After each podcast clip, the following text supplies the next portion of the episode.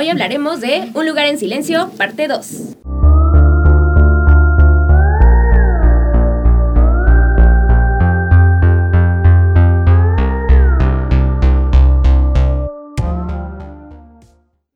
Hola aliens palomeros, ¿cómo se encuentran el día de hoy? Aquí tenemos a nuestra queridísima Paloma Fly y a Richard. Y bueno, yo soy Adri Alien y pues me da mucho gusto verlos por acá de nuevo. Eh, el día de hoy pues vamos a hablar de, palomean- de Palomeando con Aliens en Un lugar en silencio. Así es, parte parte 2. Aunque también se va a mezclar la primera parte. Aunque también se va a mezclar la primera parte porque pues es inevitable. Digo, aunque por acá, por acá detrás de cámaras nos van a mentar un poquito porque vamos a spoilear mucho y no la han visto, pero pues lo siento, lo siento. Esperemos ya la hayan visto. Lo siento, esperemos que ustedes ya, ya, la, ya la hayan visto. Pero por si no, eso pues- hay un previo aviso de que Spoiler alert, spoiler alert.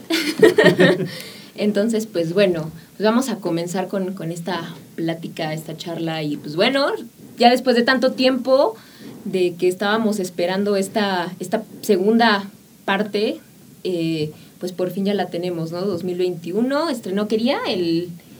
¿El qué de qué? no recuerdo. Yo tampoco recuerdo, pero bueno, estaba, estaba viendo por acá Con San Google. y en un principio estaba espera, se le estaban esperando para el 8 de marzo del 2020, o sea que un año se retrasó por nuestra queridísima pandemia. Sí, señor, sí que sí. Bueno, creo que es algo inevitable ya eso. Es Muchas cosas se retrasaron este Muchas año. cosas se retrasaron, ¿no? Pero pues eh, iniciamos eh, esta película, eh, comienza muy, muy, muy interesante. Realmente, pues relata un poco de los orígenes de la historia de lo que vimos en la primera parte. Y pues realmente está muy, muy, muy buena, ¿no? Ustedes, ustedes qué piensan, mi queridísima Paloma, Richard. Adelante, Mm, adelante. eh, creo que me gustó más la primera parte. Eh, a esta le faltó un poco más de suspenso, creo yo. Pero tuvo más acción. Sí, sí. Para compensar. O sea, a, a mí me, me, me, me gustó mucho que eh, cómo van bien, cómo se va viendo la evolución de los personajes, cómo se van adaptando a su entorno. Porque la primera era como que todo como, como que ten cuidado, ten cuidado, no, no, no vayas, toca esto, pero no hagas nada de ruido. Y aquí como que ya no se enfocaban tanto en eso, ¿no? Como que ya era como, eh, por ejemplo, al principio de la primera se ve cómo va la mamá por, por medicamentos para el niño.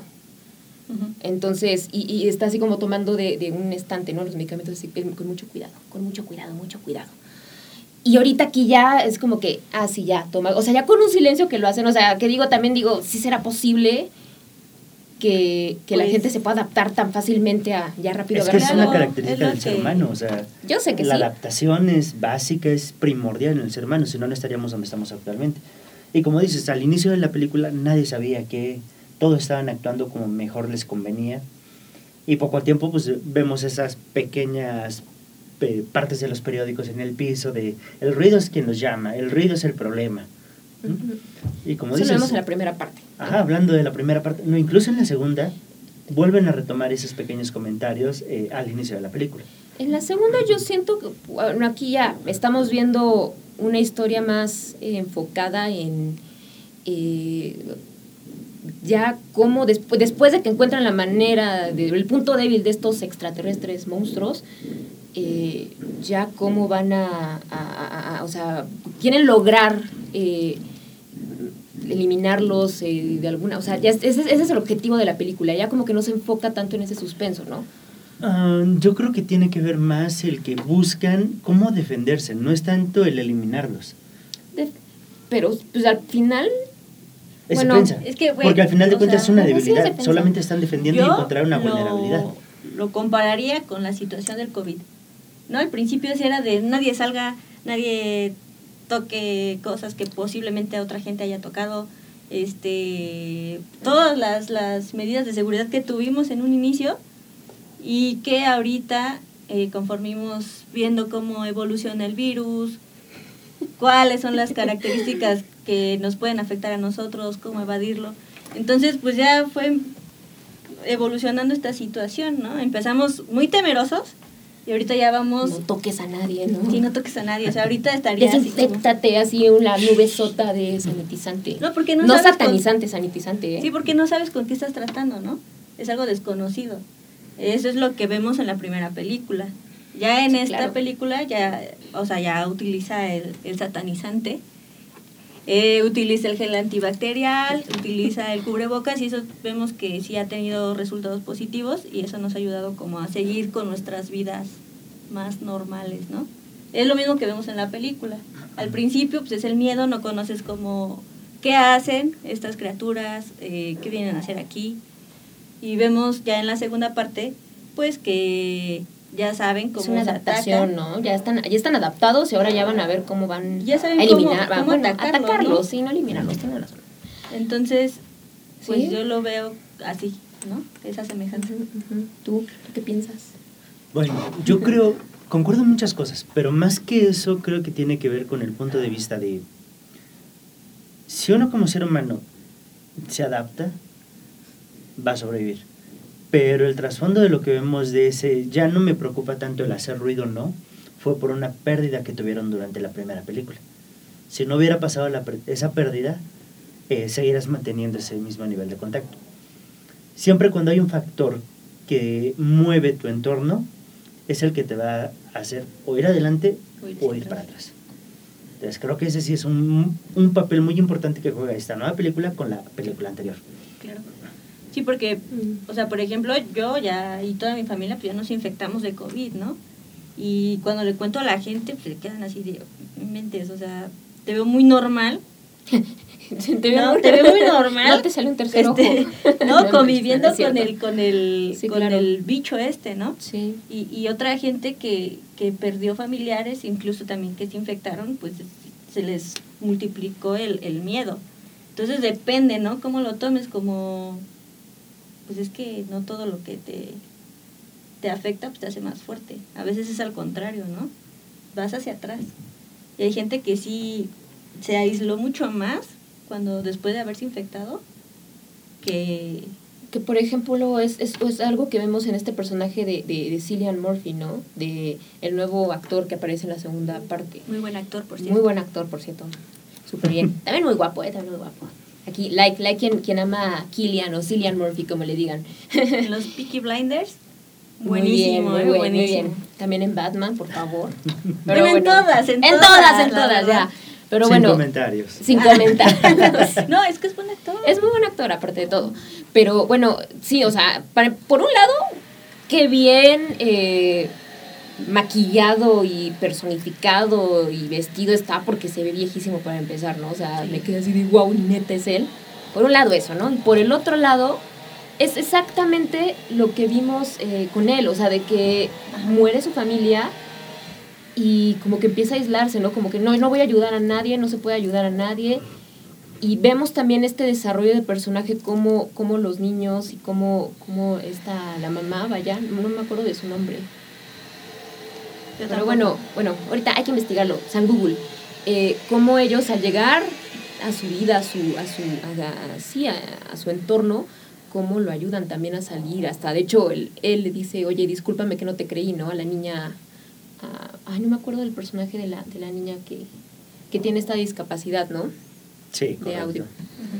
No, de hecho creo que esa fue su mejor arma, o sea, el ya vivir en un entorno en silencio, de, de tener una alternativa de comunicación, les facilitó 100% la vida. Aunque si retomamos la película anterior, o sea, un descuido, ¿cómo puede ser tan peligroso? Por querer darle un gusto a una persona puedes acabar arruinándole incluso hasta la vida. Entonces, digo, es- es algo que vemos todos los días, pero aquí se ve súper más representado, más, eh, a lo mejor exagerado, pero no quiere decir que no pueda pasar. Sí, sí. O sea, el capricho de ir por las pilas es... Yo creo que ahí tú has tenido mucha experiencia también. Eh, bueno, para quienes no, bueno, no, no lo saben, no, no, no lo hemos comentado, solamente hemos platicado una parte pues de lo que a lo que se dedica, o se ha dedicado a Ricardo, pero bueno, también él, él, él es scout, estuvo mucho tiempo en esta parte de los scouts. Bueno, Eh. no solamente scout, de, aparte de eso, pues fue mucho tiempo de- dedicada a la vida al aire libre, eh, a los temas de sobrevivencia, eh, deportes de alta montaña y demás cosas, pero más afuera de eso, eh, siempre buscas encontrarte contigo mismo, el encontrar el equilibrio entre lo que haces y lo que te gusta hacer. Eh, y obviamente, pues cuando tienes la oportunidad de trabajarlo, puedes aportar mucho. Algo interesante en, esta, en estas dos películas es, ¿estás solo? ¿Cómo te vas a adaptar? Hay un dicho de que dice que la gente no se muere por no saber sobrevivencia. Por miedo. Se ¿no? muere por la cobardía de sobrevivir. O por, por- o- Sí, o sea, el ser humano es tan increíble, maravilloso, que realmente no necesita tener conocimientos de sobrevivencia para sobrevivir. Tu mismo instinto te va a hacer Pero sobrevivir. mucha- Pero si tú no quieres, si tú mismo le Sí. tienes miedo a ese querer hacerlo, quererlo hacer, de arriesgarte a a lo mejor pasar un poco de dolor, a lo mejor de si sabes que tienes que caminar grandes cantidades de distancia y no lo quieres hacer o te da miedo a lastimarte, ahí te El quedas. miedo, ¿no? Empiezas a hacer una zona de confort y El nunca miedo. sales de esa burbuja y eso es lo que mata a la gente. No los mata el no poder salir de la situación o que sea muy complicada. Sino el miedo. el Ujú. miedo y... Ah, que pueda suceder si haces tal o cual cosa. Sí. No, por eso este Cillian Murphy, que se llama Emmet, Emmet. Emmet, Nuestro personaje de Emmet. en la película, pues es lo que hace, ¿no? O sea, no se cree capaz de poder salir a- al exterior y demostrar que puede sobrevivir. Por lo que sucedió anteriormente con su familia, que no fue capaz de, de, de- de salvarlos. Entonces se quedó con esa idea y sigue sobre eso. O sea, no quiere salir de ahí. O sea, se quedó ahí y, y para moverlo pues llega esta otra familia, Emily Blunt, con Emily sus tres hijos, ¿no? Que le- se muere uno en la primera película y ahorita ya es el bebé. No se vale decir, no se vale decir que eso no lo han visto, eso sí lo tienen que saber. ¿eh? O sea, y vean eso, ¿no? O sea, a pesar de que se muere eh, su hijo, la familia siguió adelante. Lo supera, ¿no? O sea, lo superó, incluso pues ya tenían... y perfeccionó incluso todos sus... Es que ese es un Métodos. comportamiento muchísimo más primitivo. Eh, todos los animales no se esperan, no es como el ser humano de que se espera, ay, te cuido, te voy a acompañar, aunque suene feo, 25, 28 años de tu vida para que salgas adelante. Regresaron ese instinto primitivo de, es, pues, güey, o te apuras a caminar o te apuras a caminar. O le echas ganas y sobrevives o te van a acabar matando. Es un instinto más primitivo. Sí, a mí- a Y todo el ser humano sí. es capaz de hacerlo. O sea, es algo increíble de nosotros como especie.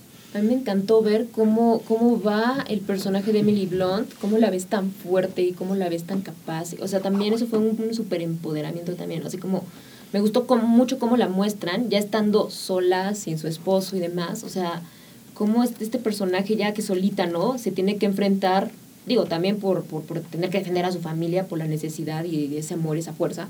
Pero me encanta cómo la van eh, construyendo, como que de por sí en la primera pues ya era como bastante fuerte, ¿no? Digo, la escena simplemente eh, donde tiene a su bebé, ¿no? Sí, ya esa escena está fuertísima en la primera, en la segunda, pues no hay este tipo de escenas ya, pero sí hay mucho esta parte de, de cómo se ve fuerte y, Pues sí, ¿no? O sea, su valentía. Y ella puede y sola. Y el proteger a sus hijos. y la inteligencia para ver cómo le va, ¿sabes? Esa es cómo se va a ingeniar para defenderse y para ver, ¿sabes? Eso, me encantó esa parte, cómo la fueron eh, construyendo, cómo muestran a, a Emily Blunt, que digo, también por otro lado, eh, no sentí tanto peso en esta película de su personaje.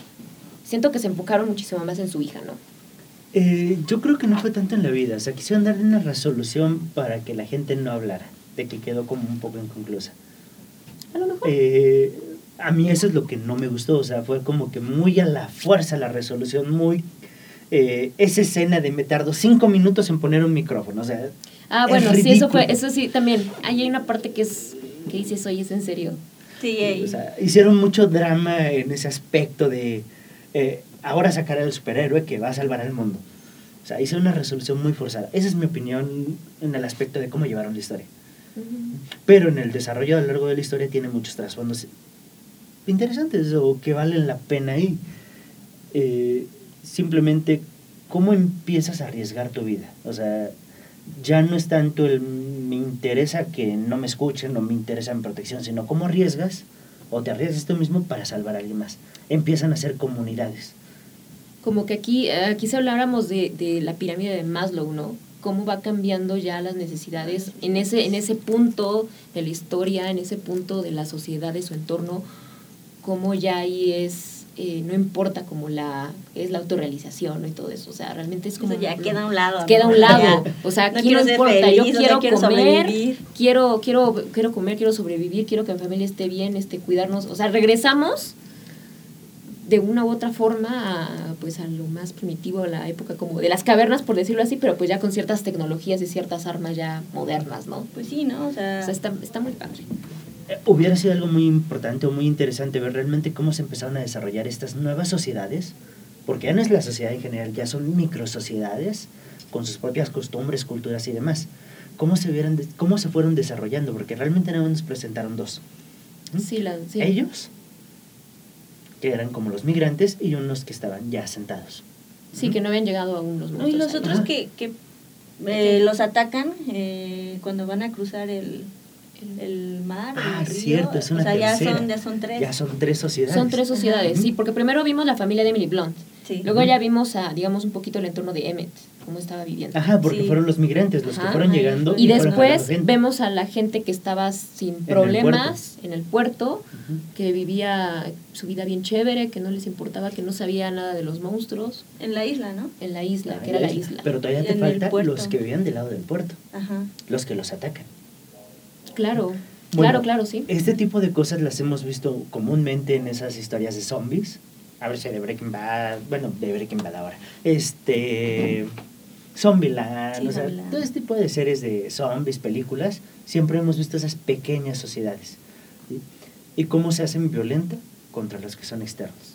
Y nos recuerda otra vez lo más primitivo del ser humano. El ser humano es violento por naturaleza. Mientras es. estés dentro de tu comunidad, todo está bien. Pero si sale o llega alguien externo, somos tan hostiles que siempre vamos a buscar la forma de dañarlos. Sí, que ahora también ahorita ahor- que platicabas de las películas de zombies, aquí hay un diferenciador muy interesante que incluso ya involucra al público y a la audiencia, que es el silencio. No sé ustedes, bueno, la prim- tú viste, las dos las viste en casa, ¿no? Sí. La primera la vimos en cine y no inventen, o sea, yo creo que a muchos de ustedes les pasó que no querías ni siquiera hacer ruido, o sea, ni siquiera querías comer palomitas. O sea, esa parte también es algo muy eh, envolvente, te involucra y también, o sea, está, eso es lo que más me gustó de esta película, de la primera. Ahora, en la segunda no sentí tanto eso. Digo, no sé si también tuvo que ver que no la vimos como tradicionalmente, Es que no creo que estuviera pensado para eso, porque ya el sentido ya no era ese. Ya no era envolverte en el desarrollo Pero la de todas maneras iba a estar parte de... O sea, es- ese es un personaje también de la, de la historia. Eso es... es el, Sí, el- por eso el se llama. ¿no? La, Sí, la, la película, Un lugar en silencio, pero creo también que, pues como dice Ricardo, pues buscaban ya la resolución, como La diera, resolución. ¿no? O sea, Sí, sí, y, sí. Y ahorita ya era más como como ir contra los, los extraños que eran los, los aliens. los aliens. Era ya intentar destruirlos o... Que yo les digo de Magorgon, como los de Stranger Things. Sí, se pasan. Me recuerda mucho esta, esta situación a un, el- ¿cómo es este? La independencia. El de la Independencia. O sea, un escenario muy parecido socialmente. O sea, en ese punto de Pues es que mi historia, bueno, no nos es tan parecida, atacan, pero... eh, corremos, nos escondemos, buscamos cómo hacerlo y ahora sí nos def- defendemos y atacamos. Aquí ocuparon esa misma receta de cocina, porque es una receta de cocina, la hemos visto en todo tipo de películas de ese estilo, es una receta de cocina, eh, pero creo que les funcionó o fue algo diferente, ¿sí? porque realmente no fue un grupo de investigadores viendo y cómo resolver el problema, sino aquí fue eh, la cosa más absurda. Sí, Ahora sí como dicen, el gadget que tienes en la casa escondido y nunca supiste que lo tienes, pero es tu mejor defensa. Sí. Y eso fue fortuito, ¿no? Sí. Porque es, o sea, muchas veces eh, El Salvador, como en Soy Leyenda, es un investigador. Ah, sí, claro, y a la mera te das cuenta que te era tu sangre, ¿no? O que eras tú el que podía curar, ¿no? Porque Ajá. creo que en algo así también, es que ya tiene mucho que no la veo también. Pero ya es, eso ya es como ya muy... Está más elaborado, vamos. Sí, ya aquí es como de, ay, mira. es muy este, orgánico, ¿no? Muy... Mi aparatito, mi auditivo, mira, hace un ruidito que afecta a los demás. Como que te crees más la historia. porque, o sea, está como más de que dices, ah, pues sí puede suceder, ¿no? Pues sí. Así muchas veces es como se encuentran las soluciones a los grandes problemas, ¿no? De la vida. Eureka. Eureka. Ya. ¿No? Ya le encontraste el hilo negro a la situación que en ese momento te aquejaba. Yo creo que así son la mayoría de las cosas, ¿no? O sea, eh, encuentras las soluciones en donde menos las esperas. Sí, Sí. sí, sí. Y a sí. ver, o sea, en Soy Leyenda dices, va, es investigador, pero tenía todo en su casa, todo. Y dices, no, eso ya no me suena muy lógico. Sí, también, sí, son esas partes de la historia que dices, como que sí está muy hollywoodense, ¿no? Deja de eso, siempre nos han pintado eh, Que todo es fácil. la gente privilegiada y cómo sobrevive. Pero siempre te preguntas, ok, ¿qué pasaría si fuera en esta parte de la Ciudad de México donde están casi casi olvidados? ¿Cómo estarían realmente ellos? O sea, nunca nos han mostrado en el cine eh, a esa gente común y corriente. Es muy difícil, siempre es el que tiene privilegios, el que sabe manejar algo, el que tiene experiencia, el que o fue militar o, o algo. Como Resident Evil, Ujú. por ejemplo. O sea, todos tienen experiencia con armas, todos saben de artes marciales y así. Y tú así de... Bueno, y si fuera "Ay, yo, ¿a poco? Yo si fuera yo creo que ya me hubiera... Intento dar el brinco y ya me, ya me torcí aquí la, la asiática, ¿no? Sí, ya, ya bailó mi nervio asiático, no es cierto. Oye, Pero sí, o sea. sí, sí, no, sí, está, o sea, sí te quedas así que, guacha. Bueno, y Y esta película es un poquito diferente, o sea, Es más realista. es un poco más realista porque ¿No? sí tienen cosas muy exageradas. Como y digo, todas las películas de Hollywood, siempre va a haber la fantasía, ¿no? Siempre va a haber una parte. Pero bueno, em, tú como ingeniero, de la parte de audio y demás, ¿cómo ves esta solución de- del, del aparatito de la niña para su apoyo auditivo? eh, ¿Cómo crees que, estuva, que estuviera atacando o cómo, cómo explicarías esa parte? O sea, ya viéndolo en un entorno Ah, real.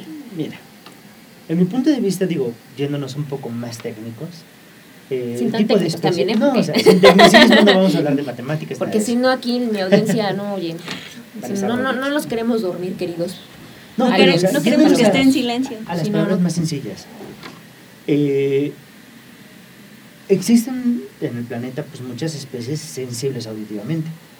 ¿Mm? Tenemos elefantes, tenemos los perros, tenemos los gatos, que para lo que nosotros ya es insonoro, para ellos es súper molesto. ¿Mm?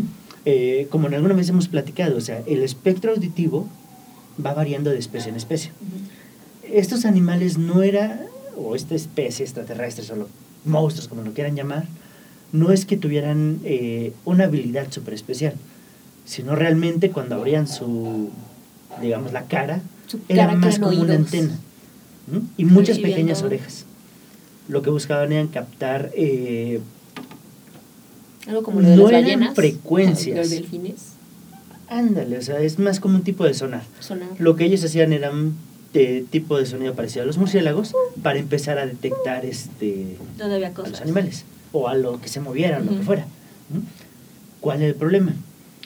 Todos los sonares son afectados por una frecuencia. Aquí es lo mismo. No es que tuvieran un super oído y escucharan ultrasónico, no. Sino que eran capaces de escuchar los sonidos más eh, percibibles como respiración o el latido del corazón. En la primera película lo vemos, que se mete atrás de la tubería rota. La tubería rota le ayudó a esconder sus latidos del corazón, a, a camuflajearse. Incluso el agua, ¿no? El las agua, cascadas, y en la Pero, primera, qué curioso. primera El ruido natural o el ruido blanco, el- o sea, los ruidos ambientales, ¿sí? los, los distinguían perfectamente. Pero también distinguían cuáles eran sus presas, esos ruidos bruscos y demás. Entonces, no es de que tuvieran un super oído, más bien eran capaces de escuchar eh, lo que llamamos pequeños decibeles. O eh, en una escala, digamos, del punto cero, que sería lo que nosotros ya no escuchamos, ellos podían escuchar todavía más para abajo. Pero a nivel de volumen, no de frecuencias, sino estamos hablando de volumen. Al poner este aparato que genera algo que se le llama resonancia, porque realmente capta su misma señal, la vuelve a pasar por él, la amplifica y le está amplificando, amplificando, amplificando, se hace un ruido súper molesto, de muy alta frecuencia, pero súper auditivo. ¿Mm? Que incluso hasta nosotros nos lastimaría los oídos. ¿Mm? Esa es como que la parte realmente técnica, o sea, eh, fue algo sin querer, que a lo mejor sonaría muy obvio. ¿Mm? Ya desde que pasó la primera película yo te había comentado, oye, ¿por qué no se les ocurrió eso desde el inicio? ¿Mm? O sea, es algo Porque que si no, no habría muy- película, porque si no, no habría película. No hubiera historia. Sí, Pero no habría que- historia. que a lo mejor mucha gente hubiera deducido desde el inicio. Ah, pues si lo que detectan son ruidos muy bajos, pues les pongo ruidos muy altos y puede ser un camuflaje. Pero No ya sé. tenían más o menos la idea. Porque antes de descubrir esto del aparato auditivo, eh, se escondían con los ruidos muy fuertes. Entonces yo creo que si no hubiera sido un accidente, tarde o temprano hubieran dado con la solución. Creo yo. Sí, no, de hecho, una técnica muy interesante Sí. fue cuando empezaron a poner arena en los caminos. Ajá. ¿Mm? No es que la arena no sea ruidosa, sino que amortigua mucho el golpe. Todos los caminos hacia adentro de la ciudad traían arena. ¿Cómo? Shh, no hagan ruido. Incluso un cuarto como este donde estamos ahorita hubiera funcionado bien, incluso para tener una comida, una, algo normal. Exacto. O sea, era, Y yo. o sea, cu- era cuestión de, de- de tiempo, ¿no? Que se dieran cuenta de estas cosas para que llegaran a, a- a la misma conclusión. O sea, ya iban, ya iban aburrido, por el ay, camino. sí. Pero pues tuvieran que darle un- una salida más- Emocionante. de No, y rápida, También rápida, sí, claro, porque si no, ¿te imaginas? Bueno, 30 ni tan años rápido, después. porque sus cinco minutos fueron horribles. Sí. 265 años después. Y pues no, ¿verdad? Estoy viendo que lo van a matar, que ya le prensaron una pata y Ay, no, todavía sí, caminando como superhéroe y de me las- tomo todo el tiempo. para- en la segunda No, como- no, no, no. Todavía Como- pones al aire. Uh, No, no. Sí, sí, fue, fue un poco desesperante. Yo también de repente me quedé así como, ¿qué está sucediendo? O sea, Muévela. muévelas, o sea, que... Pero fíjese que hasta eso, no sé si fue como mi, mi mood del momento, pero a mí no me dio tanta emoción. O sea, como que más, más bien yo me quedé así como de, ¿y luego? Ah, muévela. ¿Qué onda? O sea, Sí, o no sea, fue... están matando. No fue como suspenso ya, tan, o sea, como muchas veces me ha pasado. Es o que fue la frustración, o sea, Era que estás frustración. viendo que no, no se mueve, que ahí está. Que también está muy bueno eso, porque eh, ya no, no es el tip- la típica fórmula, digo, habrá quien sí le da como la, como de, ah, ni metes, ni metes, pero siento que aquí fue más como la frustración, más como jugar con eso, no tanto con la emoción de, ah, ¿sabes? O como de rápido, rápido, también está interesante. No, pero es que esa, esa escena, ese, ese me Por un toma está eso, tiempo, por lo lo vimos que en dices. toda la película, en todas las dos lo vimos. Sí. Cuando le piden las llaves a, a esta persona que estaba en la isla, con toda la calma Ah, del mundo. sí, sí, sí, sí. Eh, cuando se van a subir al carro, se suben, prenden el carro y todavía no se van para no se mueven. No, y cua- O sea, o sea, le están diciendo, ya vienen, métete al, al estudio, Sí, ¿no? yo me quedé así como de, Métete ¿por qué no te metiste? Y no, o sea, se queda fuera Fue innecesario. Yo siento que fue una muerte innecesaria y como que querían que hubiera un poco de más sangre literal, ¿no? No supieron qué hacer ahí los guionistas. y dijeron, pues hay que Les matarlo. Pues podría capital. ser, ya ves que WandaVision creo que fue uno de los problemas para que, que, que a muchos no nos gustó el final. Bueno, no, no me desagradó, pero no me encantó, por ejemplo. No sé si ya vieron WandaVision. Ya. No. Bueno, no vamos a hablar de eso ahorita, o sea que no se preocupen, pero Después. realmente, después hablaremos de eso, pero realmente al final yo sí esperaba como más, ¿no? Y, Sí. y, y resultó ser que fue por esta parte de- del, del COVID, ¿no? Entonces, que no creo que haya sido tanto por eso, porque si la película ya estaba, ya la estaban esperando para el 8 de marzo del 2020, Ya estaba, ¿no? ya estaba, Ya yo creo que ya estaba listo. Entonces, yo creo que ahí sí fue una cuestión del guion. Es lo que te digo, como o sea, que no supieron ya qué hacer. Muy a la fuerza, muy ya dale una resolución y que no pregunten. Sí, o sí, porque también yo siento que fue una, la primera fue, tuvo muy buena, lo, la recibieron muy bien. Estuvo muy buena. O sea, y siento que fue como de, bueno, ahora qué vamos, o sea, no, a lo mejor no esperaban que tuvieran el, el efecto El que éxito tuvo el que éxito. tuvo, Y Y querían pues, replicarlo, pero ya no. ya saben, como pasa así. muchas veces en las segundas partes. Digo, sigue siendo una buena película. O sea, es que la verdad sí está, está interesante, está entretenida. Eh, no sé, pero, pero sí siento que hubo muchos detalles innecesarios y como que no supieron cómo arreglarlo, ¿no? Es que es la película que dices, la voy a ver, pero no la voy a comprar. Exacto. La primera O- sí es, otra la más- voy a ver. Otra vez la que dice ahí y la la tengo. tengo ahí en el stand para cuando me den Pero sí es cierto, es muy real. O sea, eso sí es una realidad. Yo creo que hubieran jugado más con la psicología del, del espectador y hubiera salido mucho mejor.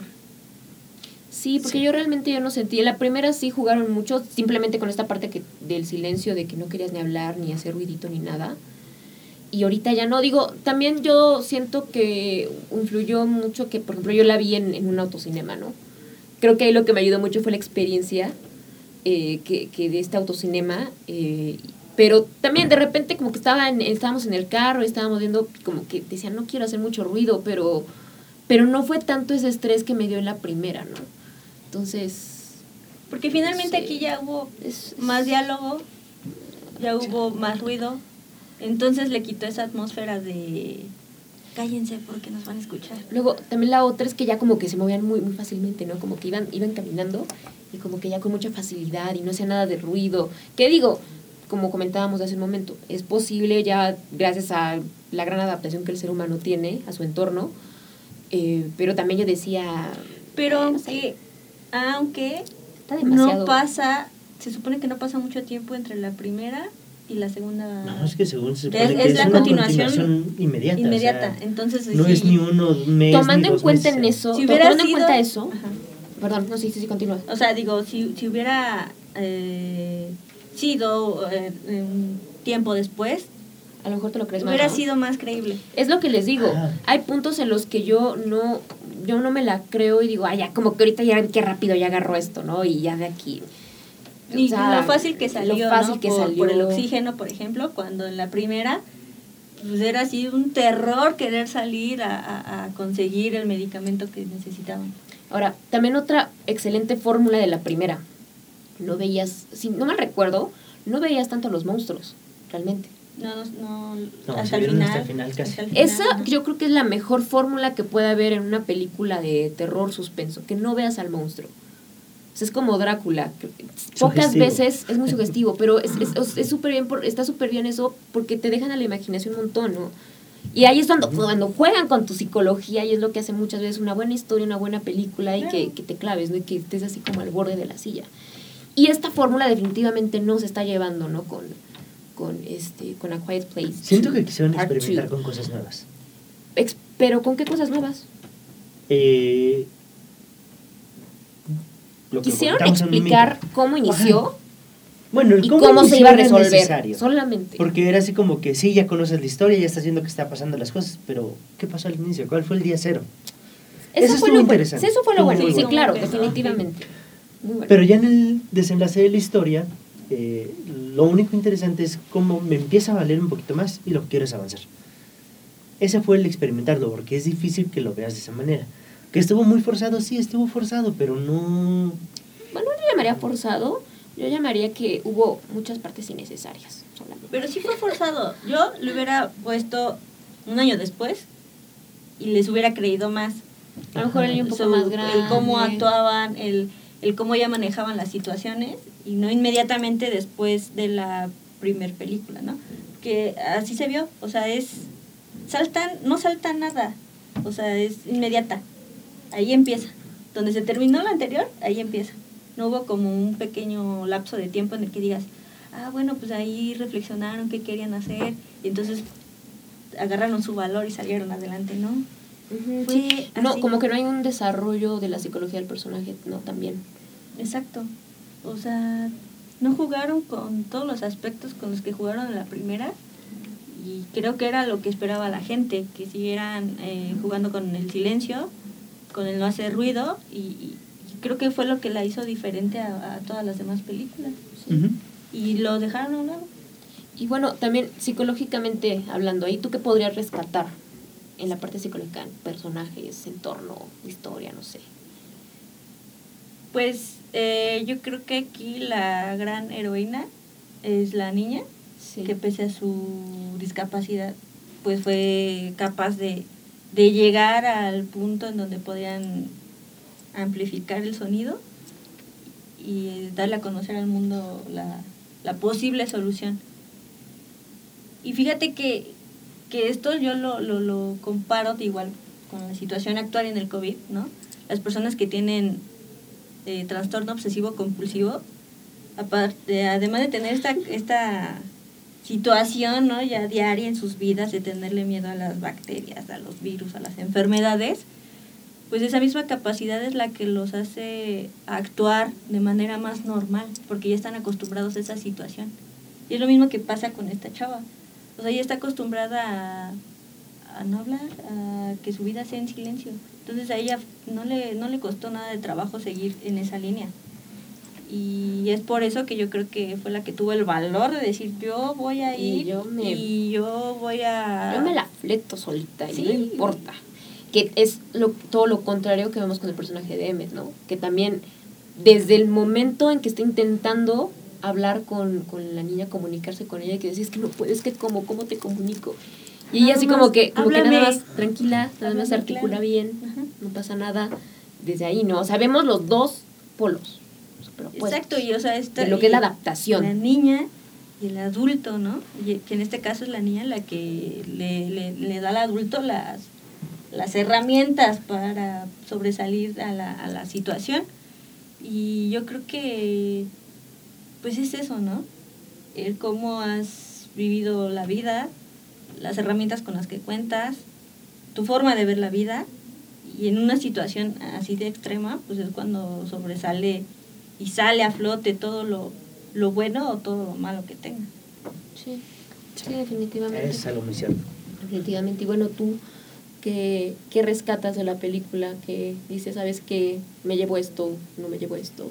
De la supervivencia. A lo mejor una, un buen punto podría ser tú que hubieras, ¿cómo hubieras llevado la situación a lo mejor teniendo estas bases de supervivencia, de scout, de todo esto?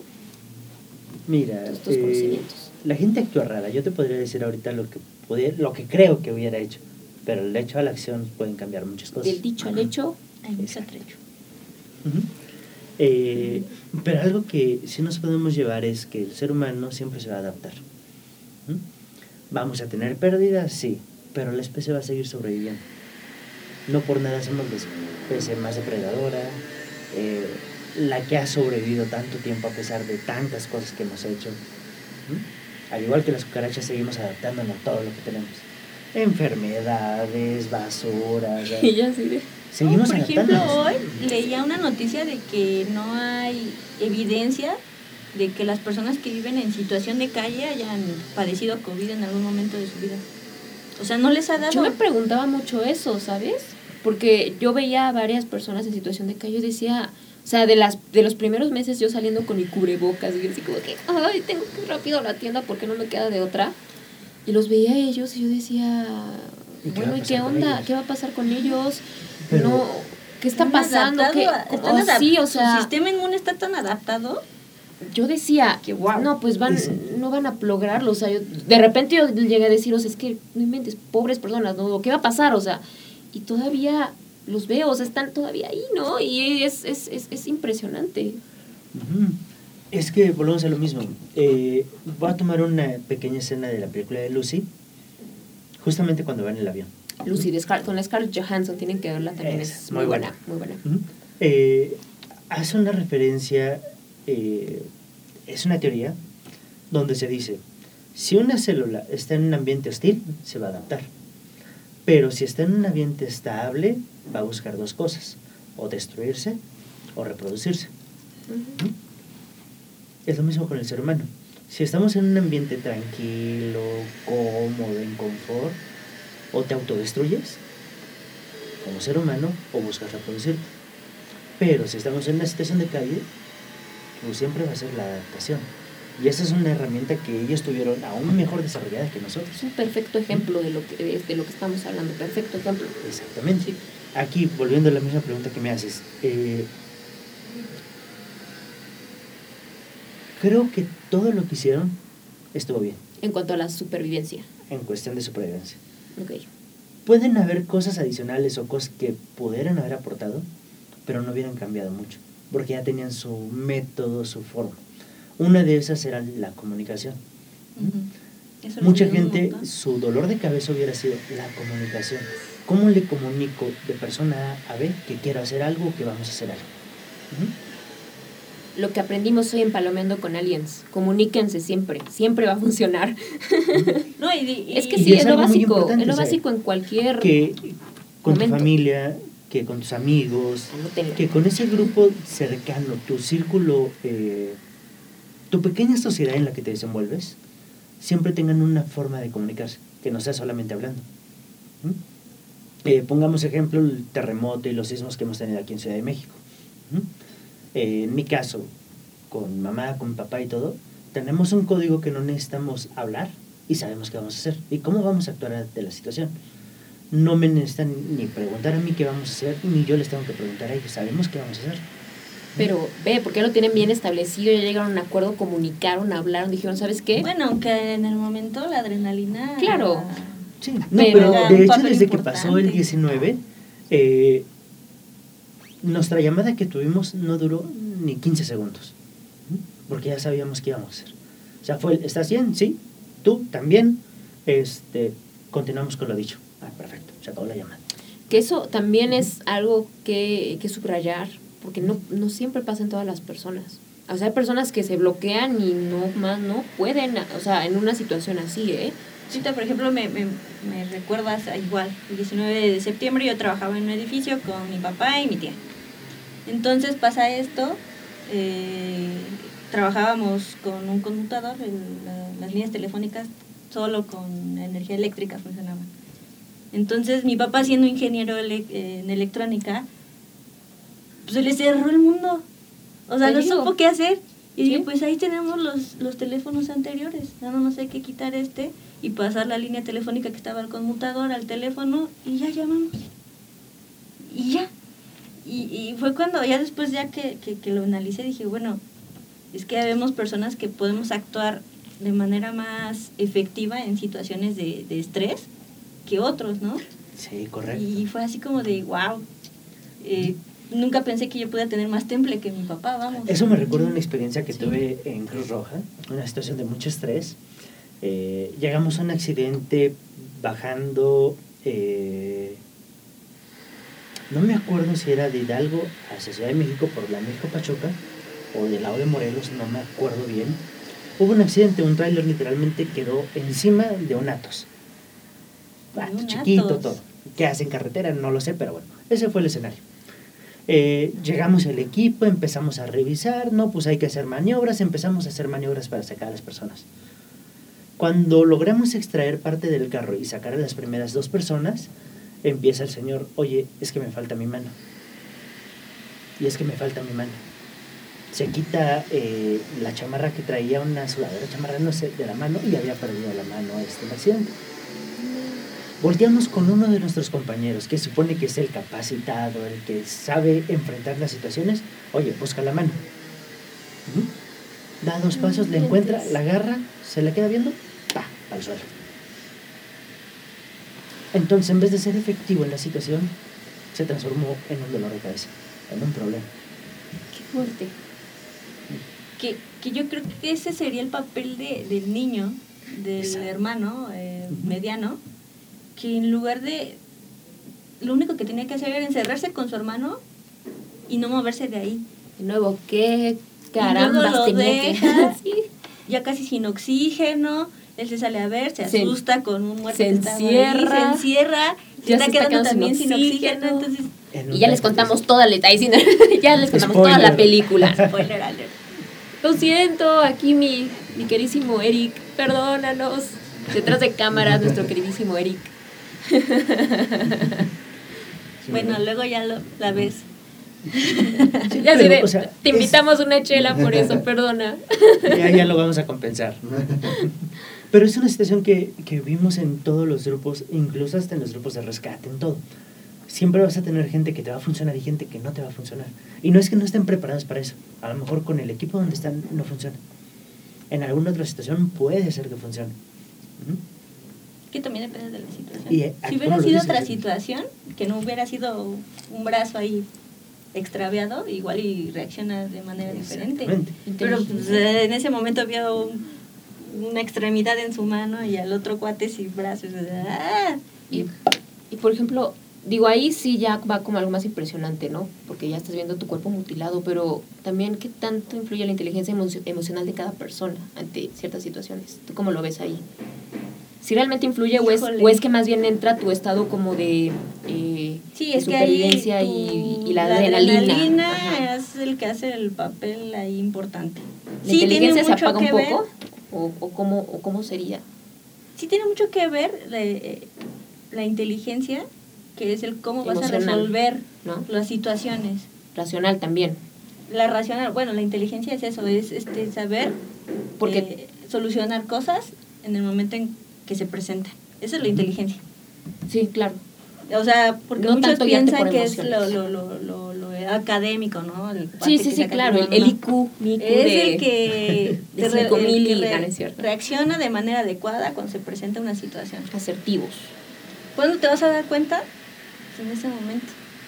Exactamente, o sea, hay un grupo de personas, eh, no recuerdo bien cómo es la palabra, pero bueno, se dedican a hacer simulaciones de sobrevivencias extremas. Incluso los, los pilotos aviadores les ponen simulaciones de accidentes para ver cómo van a reaccionar en ese momento y cuando se presenta la situación, pues ya más o menos tienen una idea. De Sí, o te van preparando. Es como una vacuna, ¿no? Sí, Una alguna vacuna.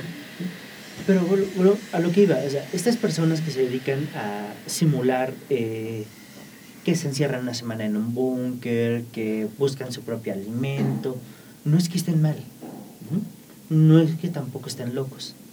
Dentro de su mundo se están preparando para la situación, pero esa preparación no les va a asegurar Que, van a ser efectivos ante la situación real. Claro, ¿no?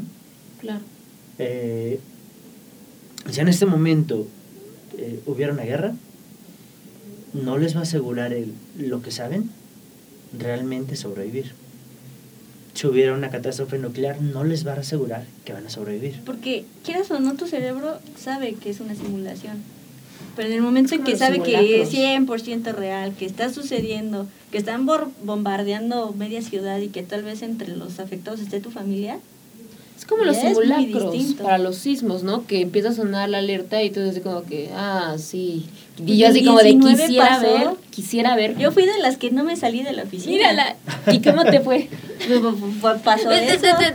Ya fue de corre las ya, o sí, sea, o sea, es, lo- es, es, es precisamente, ¿no? Realmente nunca va a haber una manera de prepararte y poder evaluar realmente cómo eres, ¿no? Entonces, No, pues está como Franco. A pesar como de que lo hace como chiste, el de, ah, la llorona. No, no, está, no está aquí, está temblando. No, pues eso es peor. O sea, hasta después de que le cayó el 20, salió corriendo. El de, sí, no grites, no empujes, te vale carajo y haces lo que tu instinto te dice que hagas, exacto. no lo que te dictan hacer. Eso es algo que también siempre va a pasar. ¿Mm? Y digo, regresando un poquito, no yéndonos tan a la tangente, regresando más a la película, lo que pasa con el hijo pequeño. ¿Mm? Ok, es un juguete ruidoso. Toma, llévatelo, no lo ocupes ahorita. Y al niño se le ocurre lo primero, irse por las pilas, ponérselos, estar ahí, y prenderlo y empezar. Mm. Su instinto le dijo, hazlo, y ahí están plot twist en 3, 2, 1, no, eso estuvo muy fuerte. Y yo, Sí. O sea, es que en ese momento no sabes cómo vas a reaccionar. Y alguien siempre va a meter la pata. sí, O siempre. sea, y tienes que... es un equilibrio. Pues sí, o Así, sea, bueno, siempre va a haber... ya ese- fuera de WhatsApp, En, en- un en un grupo también. Siempre va a haber quien la riegue y quien saque las cosas adelante. Y pues por eso vivimos en sociedad, porque nos complementamos los Claro. unos a los otros.